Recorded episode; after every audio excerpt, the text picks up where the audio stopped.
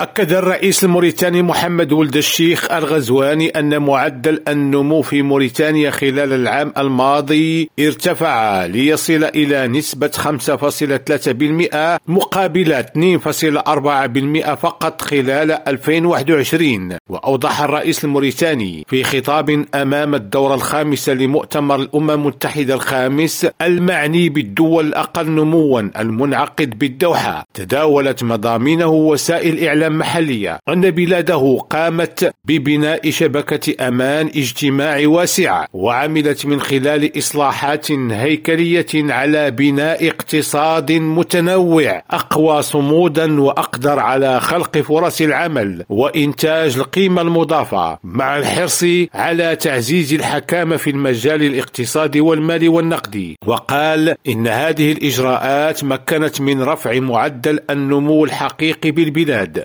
وأضاف أنه تم التركيز على تعزيز القطاعات الإنتاجية من خلال تنويع الإنتاج الزراعي وتعزيز وتحسين استغلال الثروات الحيوانية والبحرية من أجل تحقيق أكبر قدر ممكن من الاكتفاء الذاتي الغذائي. عبد الله البشواري ريم راديو نواكشوط.